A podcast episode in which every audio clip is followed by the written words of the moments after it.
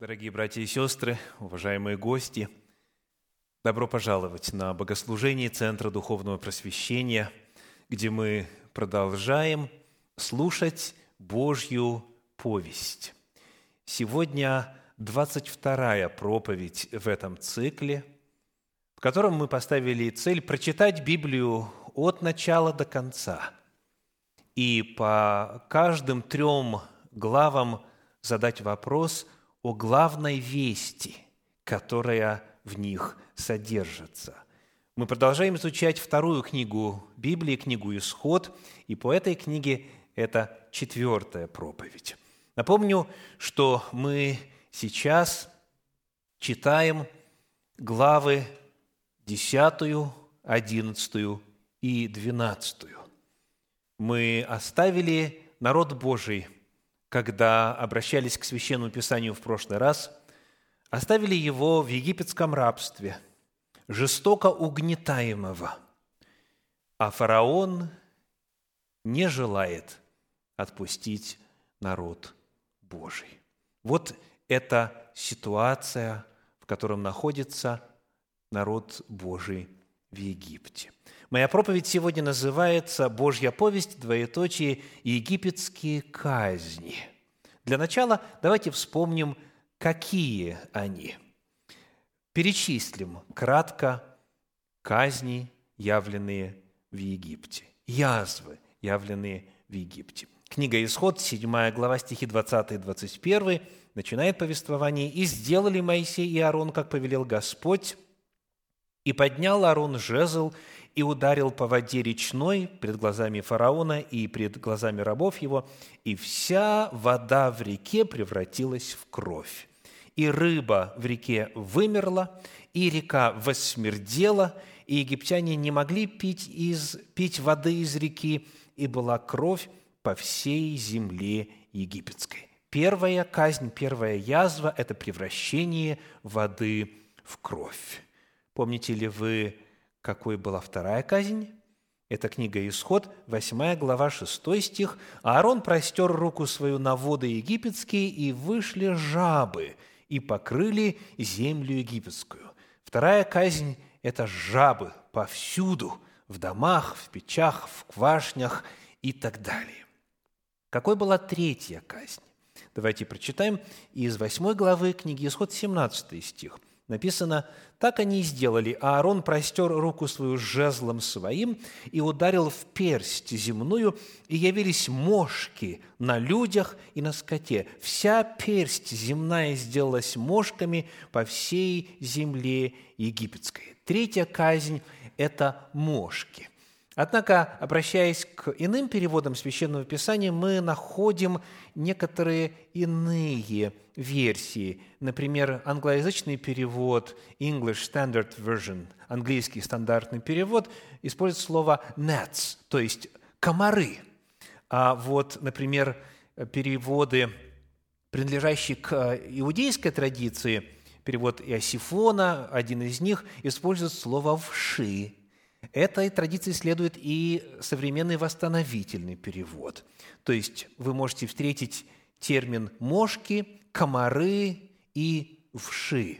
И точно знать, какое именно насекомое здесь описано, представляется трудным, но речь идет о каком-то мелком насекомом, которое поражало землю египетскую. Это третья казнь. Далее казнь номер четыре – 8 глава книги «Исход», стих 24. «Так и сделал Господь. Налетело множество пёсьих мух в дом фараонов и в домы рабов его, и на всю землю египетскую погибала земля от пёсьих мух». Что такое пёсьи мухи, опять трудно знать, потому что в разных переводах предлагается разная терминология – Например, перевод Гирша говорит «из-за диких зверей». А, если кто-то спросит, а как это дикие звери налетели, то я должен сказать, что слово «налетели» не является точным переводом. Речь идет в подлиннике о, о появлении, о нашествии, но о способе передвижения подлинник молчит. То есть налетели – это согласование с термином «пёсьи мухи» в синодальном переводе. Подлинника, подлинники нету термина «летать». То есть в иудейской традиции, как правило, перевод всегда «дикие звери». Перевод российского библейского общества гласит «оводы». А, значит, в переводе Фримы Гурфинкель написано «погибала земля от скопища». Этот автор, этот э, переводчик, он воздерживается от уточнения, речь идет о скопище, то есть о большом количестве. И э, вот перевод Иосифона говорит, погибала земля от Арова. Этот перевод еще более сдержан, потому что просто использует транслитерацию. А это как раз-таки термин, который используется в подлиннике. И, к сожалению, точно знать, что именно этот аров собой представлял, очень трудно. Но в любом случае у нас есть варианты. Либо это еще один вид насекомых, пёсьи мухи, оводы, а, либо это звери. В любом случае речь идет о большом количестве. Речь идет о большом количестве вот тех, кто причинял какие-то проблемы и от чего земля, сказано, погибала. Посмотрим пятую казнь. Книга «Исход», 9 глава, стихи 3 и 6. 9 глава, 3 и 6. «То вот рука Господня будет на скоте твоем, который в поле, на конях, на ослах, на верблюдах, на валах и овцах будет моровая язва, весьма тяжкая. И сделал это Господь на другой день, и вымер весь скот египетский, из скота же сынов Израилевых не умерло ничего». Обратим внимание, что речь идет о том скоте, который был в поле. Третий стих подчеркивает, «Будет рука Господня на скоте твоем, который в поле». То есть мор скота – это пятая язва. Помните ли вы шестую? Книга «Исход», 9 глава, 10 стих, говорит, «Они взяли пепла из печи и предстали пред лице фараона. Моисей бросил его к небу, и сделалось воспаление с нарывами на людях и на скоте». Шестая язва – это воспаление с нарывами. Дальше – седьмая, 9 глава, 23 стих. «И простер Моисей жезл свой к небу, и Господь произвел гром и град, и огонь разливался по земле, и послал Господь град на землю египетскую». Итак, у нас град и огонь – это седьмая казнь. Восьмая казнь, читаем о ней в 10 главе книги «Исход» в стихах 14 и 15. «И напала саранча на всю землю египетскую, и легла по всей стране египетской в великом множестве. Прежде не бывало такой саранчи, и после сего не будет такой. Она покрыла лицо всей земли, так что земли не было видно, и поела всю траву земную и все плоды древесные, уцелевшие от града, и не осталось никакой зелени ни на деревах, ни на траве полевой во всей земле египетской. Следующая казнь, номер 9, описана в 10 главе в стихах э, с 21 по 23. «И сказал Господь Моисею, простри руку твою к небу, и будет тьма на земле египетской, осязаемая тьма. Моисей простер руку свою к небу, и была густая тьма по всей земле египетской три дня».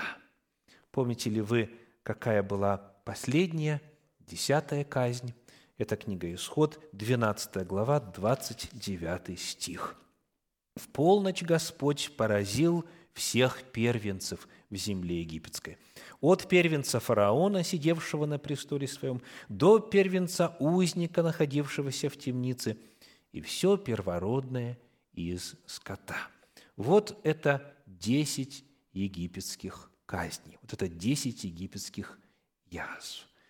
И вот, перечислив их, вспомнив их, зададим теперь следующий вопрос. Почему они имели место? Для чего так разрушать? Для чего такую гибель, поражение насылать на землю египетскую? Можно ли было обойтись без этого урона? Какова причина, каков смысл – и какова цель этих египетских казней. согласно непосредственно тексту Священного Писания. Библия открывает и прямо называет несколько целей, несколько причин, несколько явлений, открывающих природу этих казней. Давайте начнем с третьей главы книги «Исход» и прочитаем там стихи 19 и 20. Исход, третья глава, стихи 19 и 20.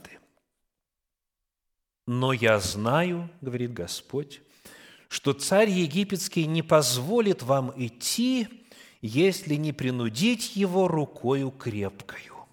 И простру руку мою, и поражу Египет всеми чудесами моими, которые сделаю среди его, и после того он отпустит вас». Первая причина и главная причина, указанная в Священном Писании в отношении язв, это то, что фараон не хотел отпускать. Он несправедливо, хитростью ранее, предыдущих поколениях, египетская цивилизация овладела этими свободными людьми, сынами израильскими. Мы узнали в одной из предыдущих проповедей, что лишь они одни из общего населения, помимо жрецов, оставались свободными. Поработив и угнетая их на протяжении нескольких десятков лет, фараон, вот уже этот фараон в этом поколении, никак не хотел отпускать. И Господь говорит, я знаю, что Он не позволит, если не принудить его рукою крепкою. То есть во-первых, казни были способом содействия освобождению народа из рабства, были способом восстановления справедливости. Никто не имеет права бесплатно угнетать кого-то. В Торе есть закон, согласно которому, если кто украдет человека и сделает его рабом, то смерть такому. Это очень серьезно. И тем не менее, фараон, даже будучи вот, а, ознакомлен с Божьей силой, вот с теми знаменями, которые Моисей и Аарон изначально показали еще до начала казни, он не захотел отпускать. То есть, это был способ, казни были способом оказания давления на фараона и на египтян, правивших и угнетавших израильтян. Если бы фараон отпустил сразу – не было бы нужды в этих казнях, не было бы нужды в этом разорении. Это первый ответ на вопрос о смысле казни. Давайте посмотрим на второй ответ. Книга Исход, 5 глава, стихи 1 и 2. «После сего Моисей и Аарон пришли к фараону и сказали – так говорит Господь Бог Израилев, «Отпусти народ мой, чтобы он совершил мне праздник в пустыне». Но фараон сказал, «Кто такой Господь, чтоб я послушался голоса его и отпустил Израиля? Я не знаю Господа, и Израиля не отпущу». Фараон задает очень важный вопрос, «Кто такой Господь, чтоб я его слушался?» Вот этот вот вопрос, кто такой Господь, это фактически один из самых главных и важных вопросов, который любой человек может себе задать. И Господь начинает показывать в начале знамениями еще до начала десяти казней. Господь начинает рассказывать о себе, но, к сожалению, разные люди – понимают разный язык. Кому-то достаточно простого ответа, кому-то достаточно простого вразумления, кому-то необходима демонстрация силы, знамений, чудес, а кто-то понимает только через боль, через потери. Те, кто упорствует и противится Богу до конца, они поймут только в самом конце. Библия говорит о том, что настанет время, когда всякое колено – небесных, земных и преисподних преклонится перед Господом и признает, и провозгласит. Разные люди понимают разный язык.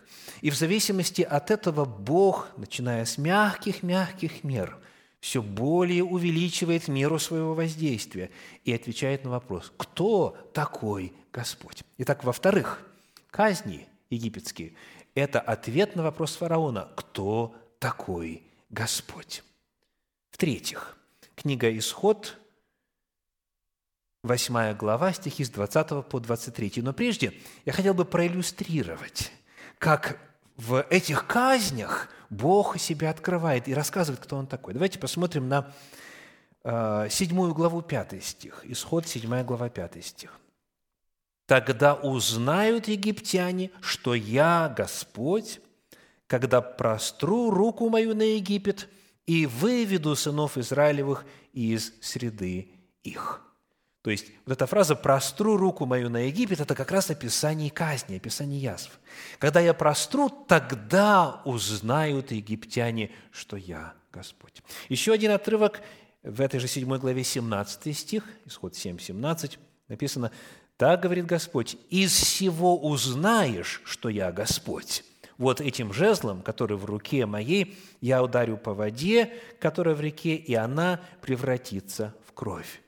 То есть первая казнь была способом демонстрации ответа на вопрос, кто такой Господь. Еще один пример, хотя их, безусловно, больше. 9 глава, 14 стих, исход 9, 14, говорит, «Ибо в этот раз я пошлю все язвы мои в сердце твое, и на рабов твоих, и на народ твой, дабы ты узнал, что нет подобного мне на всей земле».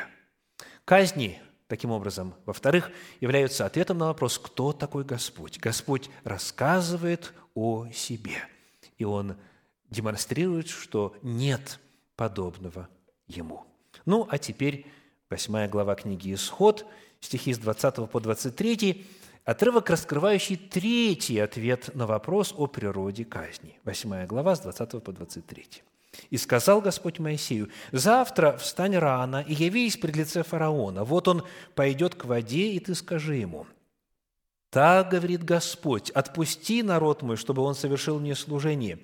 А если не отпустишь народа моего, то вот я пошлю на тебя и на рабов твоих, и на народ твой, и в домы твои пёсьих мух, и наполнится, наполнятся дома египтян пёсьими мухами, и самая земля, на которой они живут – и отделю в тот день землю Гесемма, на которой пребывает народ мой, и там не будет пёсьих мух, дабы ты знал, что я Господь среди земли, и сделаю разделение между народом моим и между народом твоим. Завтра будет сие знамение».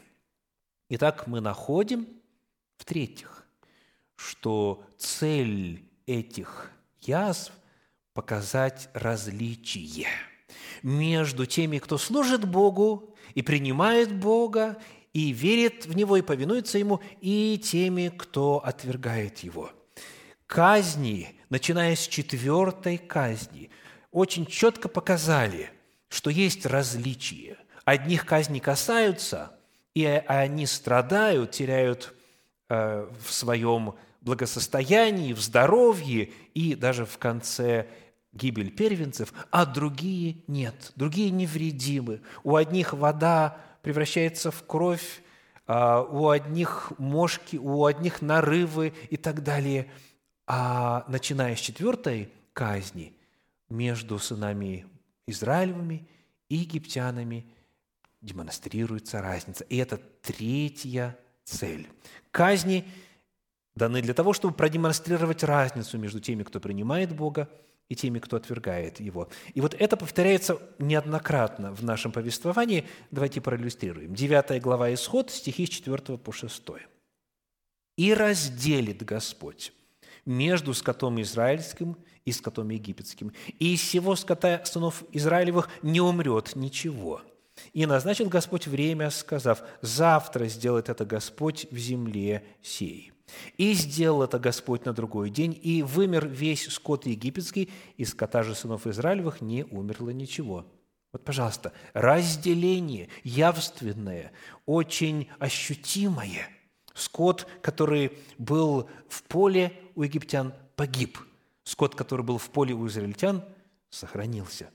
В этой же 9 главе стихи 25 и 26, еще одна иллюстрация. «И побил град по всей земле египетской все, что было в поле, от человека до скота, и всю траву полевую побил град, и все деревья в поле поломал, только в земле Гесем, где жили сыны Израилевы, не было града». И так далее. В-третьих, казни демонстрируют разницу между теми, кто принимает Бога, и теми, кто отвергает Его.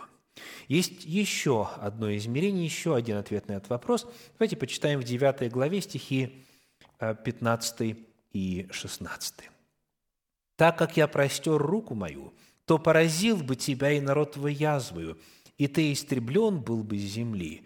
Но для того я сохранил тебя, чтобы показать на тебе силу мою, и чтобы возвещено было имя мое по всей земле». Еще одна цель казней – это возвещение имени Божия по всей земле. Язвы были способом распространения вести о Боге. И в действительности далее на страницах Священного Писания мы находим, например, в книге Иисуса Навина во второй главе стихах с 8 по 11 следующую информацию. Иисуса Навина, вторая глава, стихи с 8 по 11. «Прежде, нежели они легли спать, она взошла к ним на кровлю». Напомним, что речь идет о городе Иерихон, о первом городе за Иорданом, первом ханаанском городе, который был завоеван Израилем. И вот двое соглядатаев беседуют с женщиной, которая их укрыла, и она рассказывает о том, что происходит в городе и какого мнения горожане об Израиле и о Боге Израиля. Итак, «И сказала им, «Я знаю, что Господь отдал землю сию вам, ибо вы навели на нас ужас, и все жители земли сей пришли от вас в робость, ибо мы слышали, как Господь иссушил пред вами воду Черного моря, когда вышли из Египта. И как поступили вы с двумя царями амарейскими за Иорданом, Сигоном и Огом, которых вы истребили? Когда мы услышали об этом, ослабело сердце наше, и ни в ком из нас не стало духа против вас. Ибо Господь Бог ваш есть Бог на небе вверху и на земле внизу. Эта язычница, будучи представительницей жителей Иерихона, хананского города, говорит, мы слышали. Такие вести быстро распространяются. Мы слышали, что произошло в Египте. Мы слышали, как Господь вас вывел. Мы в том числе знаем о водах Черного моря, которые расступились и так далее. И во свете того, что они слышали, эта женщина делает заявление. Бог ваш, 11 стих, «Ибо Господь Бог ваш есть Бог на небе вверху и на земле внизу». То есть казни и то, что Бог сделал в земле египетской, сила Божья, явленная в земле египетской, была способом распространения вести о том, что нет подобного Бога на земле, что этот Бог есть Бог богов на всей земле. Это в-четвертых. И даже когда прошли столетия, как мы вспоминали во время предыдущей проповеди, вот, например, первая книга «Царств», шестая глава, там эпизод с захватом ковчега Завета Господня филистимлянами. Первое царство, шестая глава, стихи 2, 5 и 6.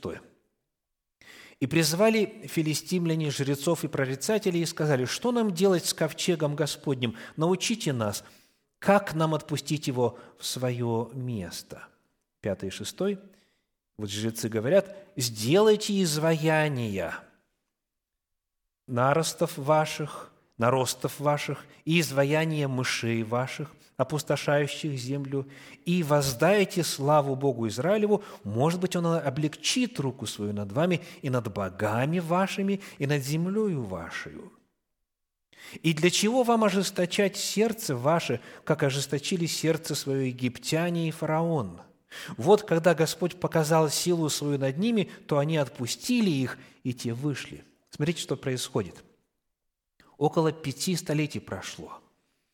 И филистимляне по-прежнему помнят это. Их жрецы по-прежнему помнят, как Господь вот тогда, выводя свой народ из Египта, Он явил свою силу. Они помнят, что в свое время фараон ожесточил свое сердце, египтяне ожесточили свое сердце, и Господь показал свою силу над ними, и тогда они отпустили.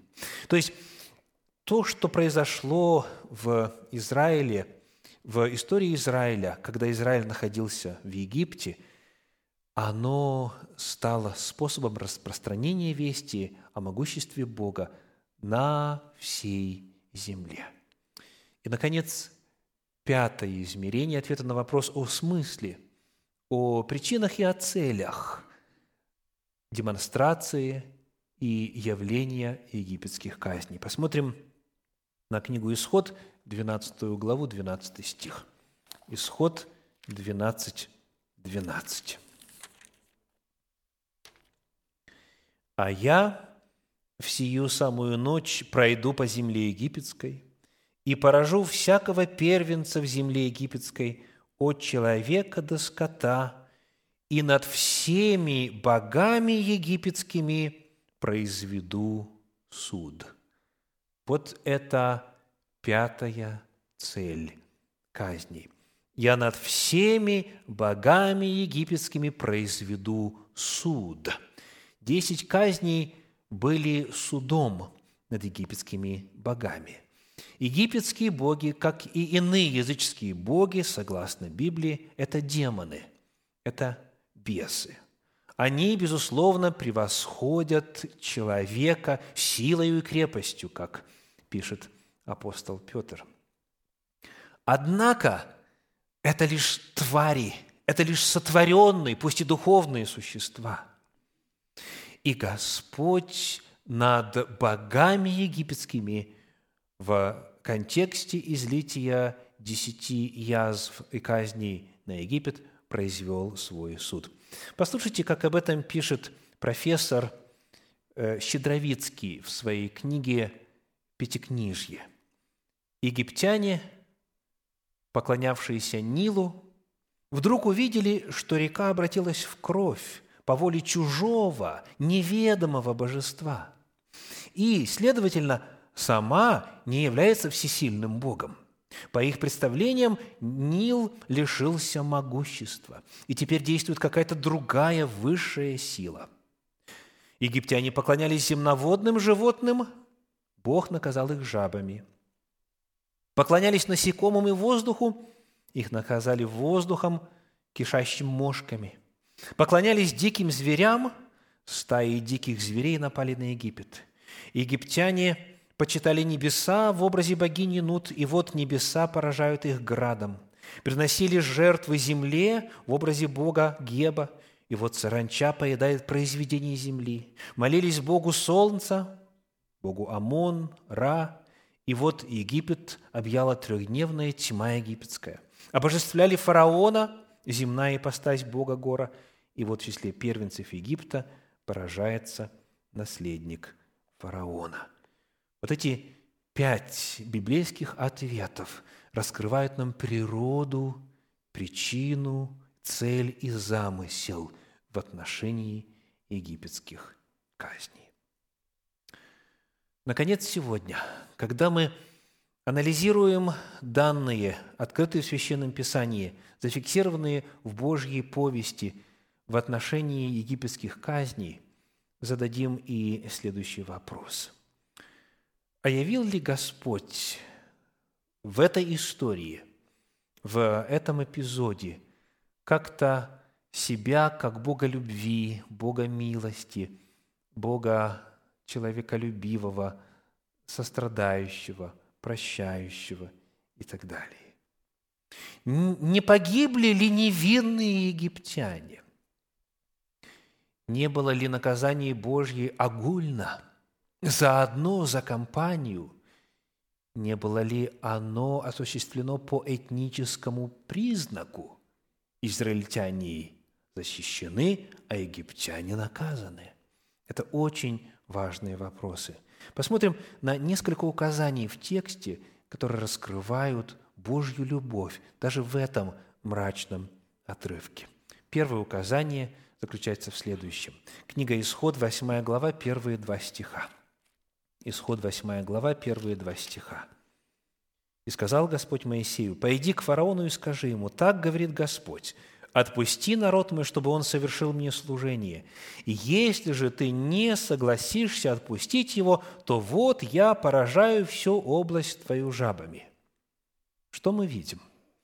Перед тем, как происходит какая-то казнь, Бог вначале предупреждает, Он предостерегает, Он, более того, дает время обдумывания. Неоднократно мы находим такие слова «завтра будет сие знамение». Ну, например, хотя бы один отрывочек прочитаем. 9 глава, стихи 4 и 5. И разделит Господь между скотом израильским и скотом египетским, и всего скота сынов Израилевых не умрет ничего. И назначил Господь время, сказав, завтра сделает это Господь в земле сей. Завтра, значит, есть еще время. Иногда написано «в это самое время завтра». То есть есть время подумать, есть время проанализировать, и есть время поменять свое отношение, есть время покаяться. Это первое. Божья любовь заключалась в том, что казни предварялись предостережениями, и Господь давал время. Во-вторых, важно отметить следующее. Посмотрите, что написано в 9 главе книги Исход в стихах 18 и 19. «Вот я пошлю завтра, в это самое время, град весьма сильный, которому подобного не было в Египте со дня основания его до ныне» Итак, пошли собрать стада твои и все, что есть у тебя в поле, на всех людей и скот, которые останутся в поле и не соберутся в дома, падет град, и они умрут. Что делает Господь? Даже когда казнь уже предрешена, Господь рассказывает о том, как можно избежать этой казни. Забери стада свои, и все и люди в поле, и стада будут пощажены. Вот, то есть Господь дает способ спасения даже в то время, когда уже казни изливаются. И в-третьих, что важно отметить, что египтяне понимают Божью весть и откликаются на нее. Вот несколько отрывков. Книга «Исход», 9 глава, стихи 18 и 8 глава в начале, стихи 18 и 19. Старались также волхвы чарами своими произвести мошек, но не могли, и были мошки на людях и на скоте. И сказали волхвы фараону, это перст Божий. То есть представители духовенства, жречества – они поняли Божий язык. Довольно рано они сказали, это перст Божий. Они понимали. А если понимали, значит, несли ответственность. Выбор здесь, вопрос был здесь не в этнической принадлежности, а в том, насколько человек, разумея, откликается на волю Божью. В 9 главе стихи 20 и 21, те из рабов фараоновых, которые убоялись слова Господня, поспешно собрали рабов своих и стада своих в дома, а кто не обратил сердце своего к слову Господню, тот оставил рабов своих и стада свои в поле. Что происходит? Гибель здесь приходит непослушным, а не, не, а не египтянам. Речь идет не о том, кто к какому народу принадлежит, а о том, кто к Господу относится. И благая весть заключается в том, что египтяне, некоторые из египтян повиновались Господу и, соответственно, не страдали от язв. В 10 главе 7 стих. «Тогда рабы фараона сказали ему, долго ли он будет мучить нас? Отпусти сих людей, пусть они совершат служение Господу Богу своему. Неужели ты еще не видишь, что Египет гибнет?» Окружение фараона пытается вразумить фараона. То есть они прекрасно понимают, о чем идет речь. Они понимают, что Господь могущественен, это Бог богов, и они приглашают и побуждают фараона повиноваться этому Богу. И, наконец, самое важное, 12 глава книги «Исход», стихи 37 и 38 рассказывают. «И отправились сыны Израилева из Рамзеса в Сакхов до 600 тысяч пеших мужчин, кроме детей, и множество разноплеменных людей вышли с ними, и мелкий и крупный скот, стадо весьма большое. Мы находим, что Господь выводил из Египта народ не по этническому признаку. Множество разноплеменных людей вышли с ними. То есть Божья милость и Божья любовь явилась в том, что любой, кто услышал, кто понял, кто желал повиноваться, он мог и обрел спасение. Дальше в этой же главе, в стихах 48 и 49, рассказывается о том, что желающий служить Господу после принятия знака завета становится как природный житель земли. Итак, сегодняшняя проповедь называется «Божья повесть», двоеточие, египетские казни. Все народы Божьи, все земляне Божьи дети. Он любит всех нас. И Он пытается достучаться до каждого из нас. Он говорит на том языке, который мы понимаем. Но по мере понимания приходит и мера ответственности. И настанет время, когда все земляне отчетливо узнают Бога, Его истину, и каждый сделает свой осознанный выбор. И тогда история язв повторится. В книге Откровения рассказывается, что будут семь язв изливаться на тех, кто отвергает Бога, и в это время народ Божий будет сохранен. Пусть история египетских казней послужит для нас уроком и возможностью сделать паузу и остановку – пока мы находимся в ожидании того времени, когда Бог приблизит свое присутствие к нашей земле, явит себя, и тогда снова увидим различие между тем, кто за Бога, и тем, кто против Бога. Аминь.